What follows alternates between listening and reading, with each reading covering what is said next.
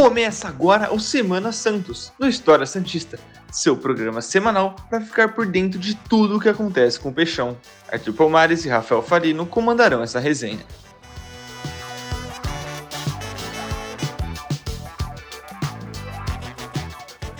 Sejam bem-vindos a mais um Semana Santos. Eu sou o Rafael Henrique Falino Aires. Meu nome é Rafa Antolani Falino. Não, no Instagram só apenas. Estou aqui na presença ilustre de Gabi Gordo, o famoso Arpoguinho. Caralho, só se fala em mais nada.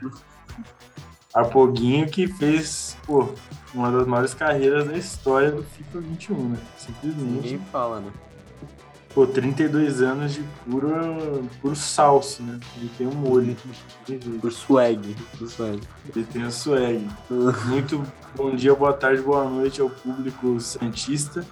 Boa noite, né? Confesso. Porque tarde Não, não sei. E se o povo eh, escutar amanhã cedo? Não sei. Verdade, temos nossos fãs alemães, né? E americanos. A gente tem fãs pelo mundo inteiro, a verdade é uma só. Nossa, O Santos tá se espalhando aí. Inclusive tem um grupo, eu vi no Twitter, que tem gente da Finlândia fazendo uma torcida lá. E aí o pessoal tá. Ou da Irlanda, alguma coisa assim. Aí tá falando. Tem, é o, "Nossa, San- é o Santos Dublin, é o Santos Dublin. É, isso aí.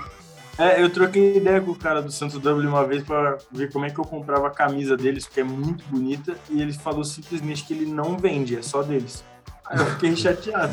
Falei, caramba, que papinho. Não, ele perguntou, você tá na Irlanda não? Falei, lógico que não. aí, ele falou, ah, então fica difícil mesmo, entendi. Ah, entendi. Então você se fudeu nessa. Fudi nessa. Bom, então, como a gente tá gravando na quarta-feira, passou muito tempo do jogo entre Santos e Ceará. Alguma coisa a pontuar? Foi uma merda de jogo, né? Foi terrível o jogo. Eu. Eu só, tipo assim. É, só não queria que ficassem também, tipo. Eu sei que a- depois de tudo que o Marinho falou e fez, enfim, é meio difícil separar o joio do trigo, né? Mas, tipo. É, porra, todo mundo tá aí. Todo mundo que, que bate pênalti é, tá sujeito a errar um pênalti. Né? Então, pô, não.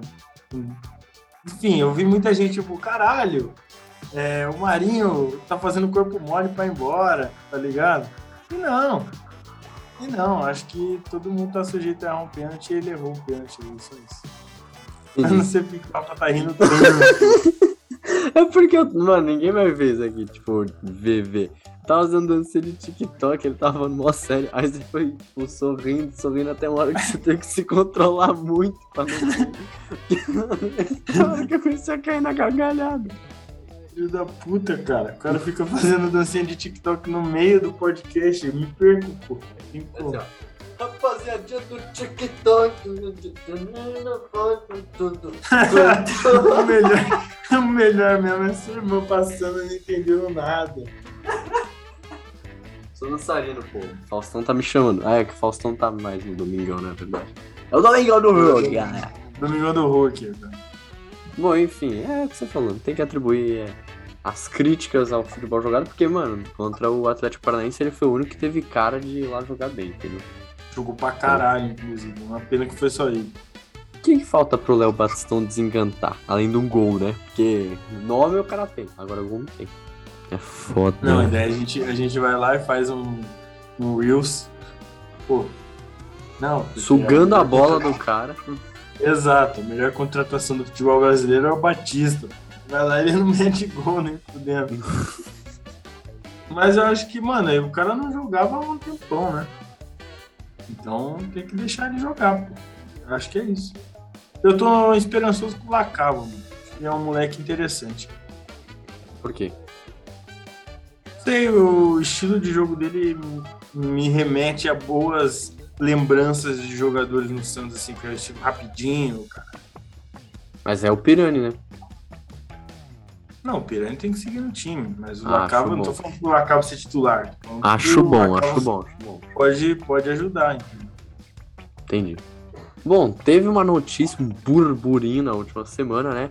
Que o Soteldo estaria retornando para o Santos Futebol Clube, né? E o burburinho ficou maior quando simplesmente o Jovinco anunciou que vai sair né, do clube da Arábia Saudita e vai voltar para o Toronto. E eu queria que você falasse um pouquinho sobre essa saída dele para o Toronto, porque foi muito nada a ver, né? Pareceu meio desesperado na hora. Ah, vender ele para os Estados Unidos tal. Meu nada a ver, parece que ele se arrependeu do projeto, né? Porque o time realmente, olha, eu assisto MLS, assistia mais, né? Confesso. É uma bosta, o time do Toronto é uma bosta, é terrível, é terrível. E os primeiros jogos do Soteldo ele não tá alegrando e tal. Depois era tudo bola no Soteldo, entendeu? O cara bate falta, bate escanteio tal, não sei o quê. Só que é muito fora do padrão que ele jogava aqui, né? E teve até um TikTok ou algum vídeo que o torcedor do Santos fez, que ele fez a mesma jogada que ele sempre faz, e era no gol do Marinho, se não me engano, contra o Grêmio. E aí o Marinho chega de cabeça, pá, ou chega chutando, faz um puta golaço e tal.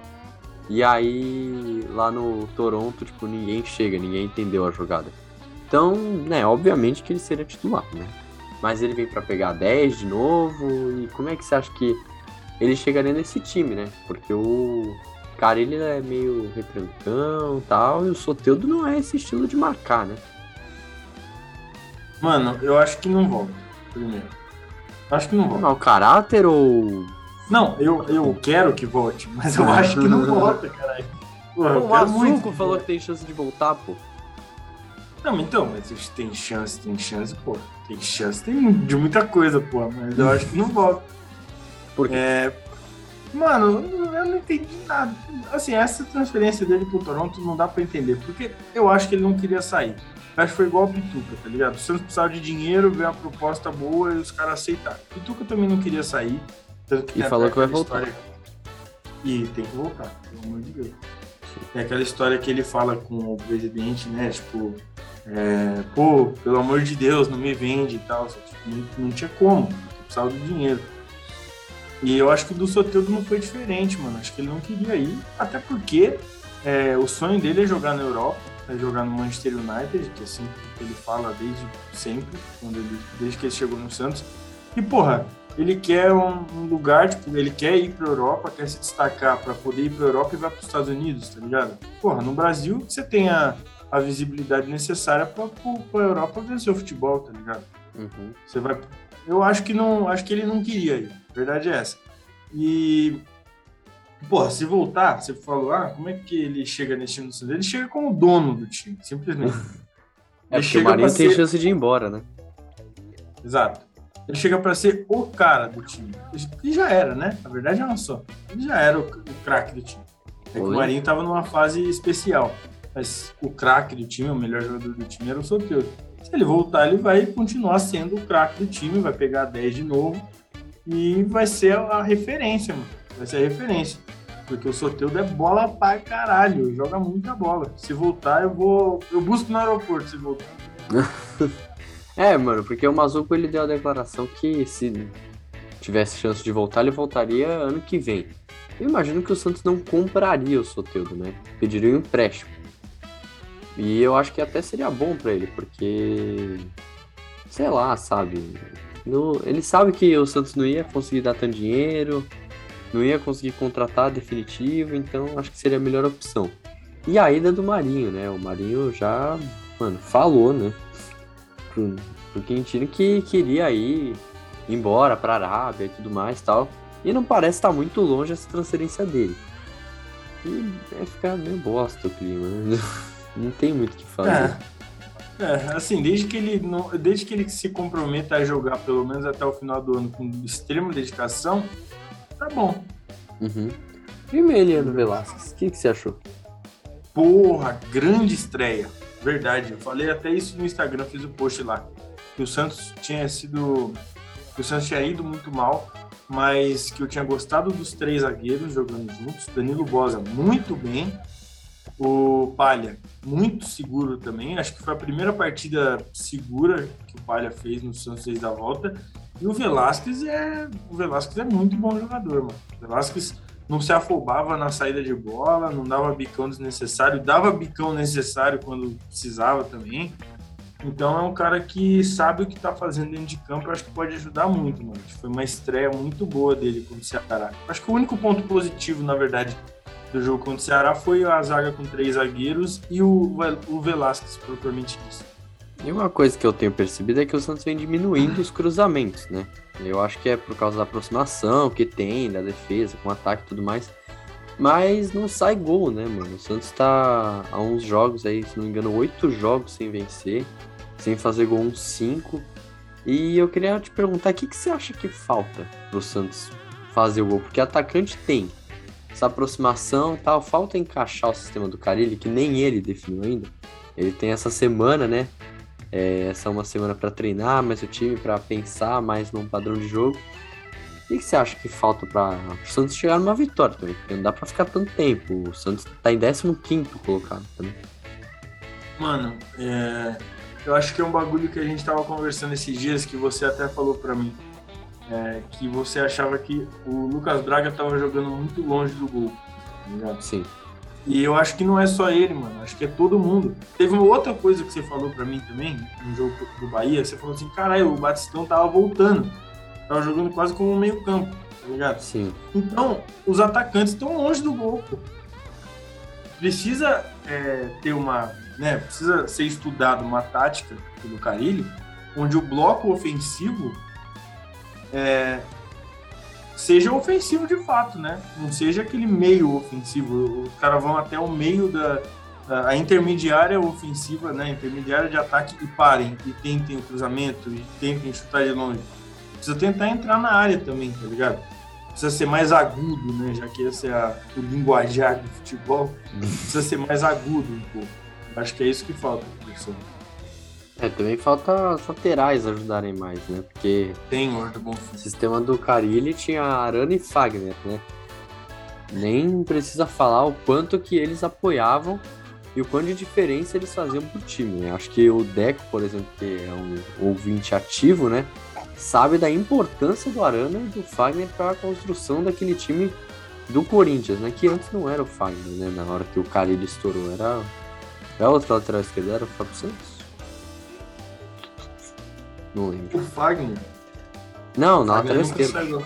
Lateral esquerda? É, era o.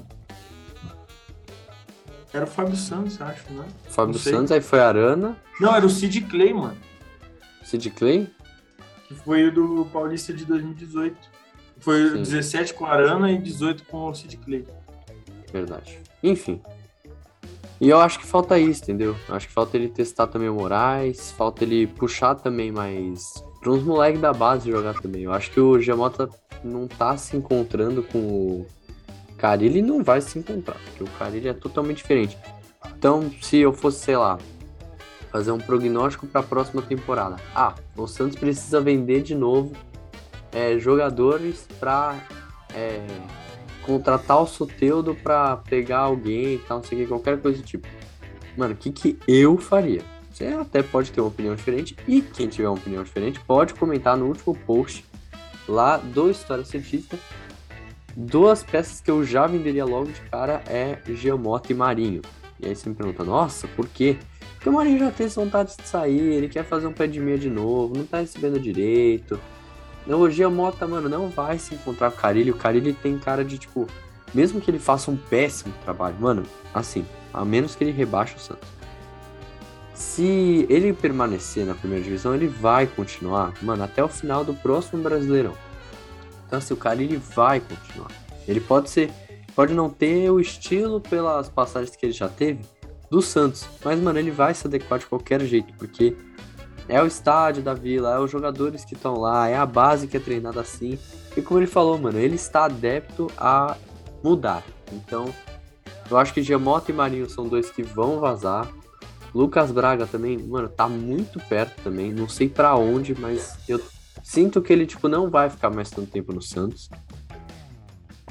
E, mano, eu acho que o João Paulo na próxima temporada também vai ser por necessidade, não porque o Santos quer. E você? O que, que você pensa? Você acha que já tem gente que vai sair com certeza? Porque tem que pensar também que o estilo do cara ele é, por exemplo, um volante trancudo, tem que ter uma solidez defensiva, e aí depende de como ele se arrumar. Mas fazendo um prognóstico para o futuro, né? Como eu gosto de fazer aqui. Quem que você acha que vai sair na próxima temporada? Mano, eu acho que o Marinho sai, não tem muito o que ser feito. Ele quer sair. É isso. É, o Jean Mota, pra mim, não tinha que estar, né? Na verdade, é essa. Acho que já passou da hora do Jean Mota embora do Santos. Tem que tentar fazer negócio com o Felipe Jonathan. Quando o Inter ficou interessado, o Santos é, dificultou. Acho que não pode dificultar, porque qualquer dinheiro que vier do Felipe Jonathan é lucro pra gente. Eu acho que o Lucas Braga não fica tanto tempo também, não. É por conta do futebol que ele não vem jogando no Santos, sabe? Acho que ele vai acabar sendo negociado. O João Paulo, se sair, ele vai sair por um preço bacana, sabe? Acho que o João Paulo, quando sair, vai sair. Não vai sair, tipo, pro Brasil. Vai sair pra Europa e tudo mais. Sim. Igual o Rafael. Tá ligado? Oba, tudo bem?